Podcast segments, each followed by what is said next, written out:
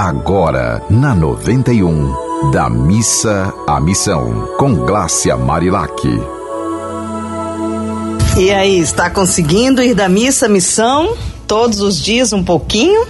Pois é, hoje, ainda em continuidade a essa questão de como se relacionar melhor com os filhos, né, e os filhos com os pais, eu estou lendo um livro que diz assim: Aprenda a se comunicar com habilidade e clareza.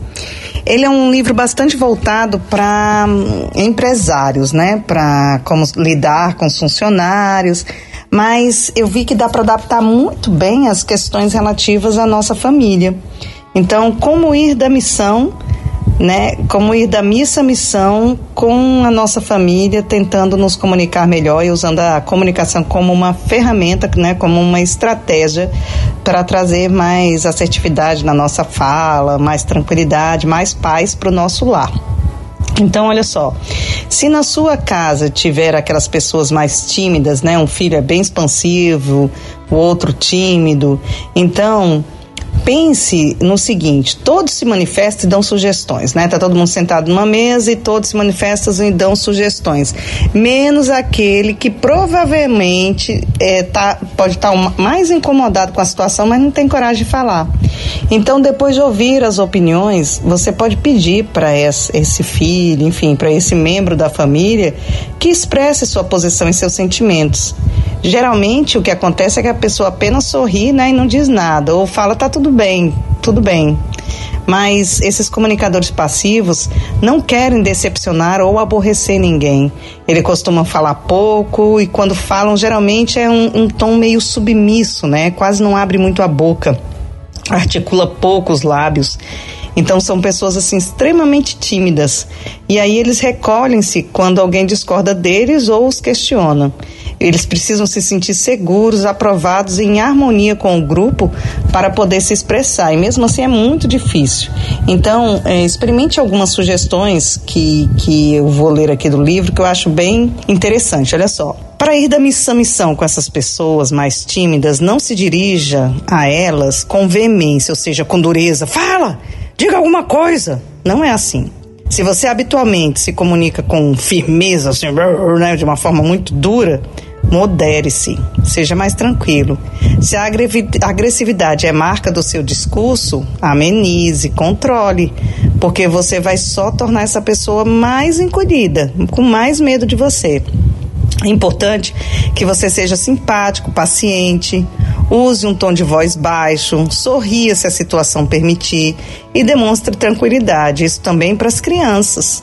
Aquelas crianças mais tímidas, é preciso que a gente consiga se colocar numa situação em que ela se sinta confortável para nos falar o que está acontecendo.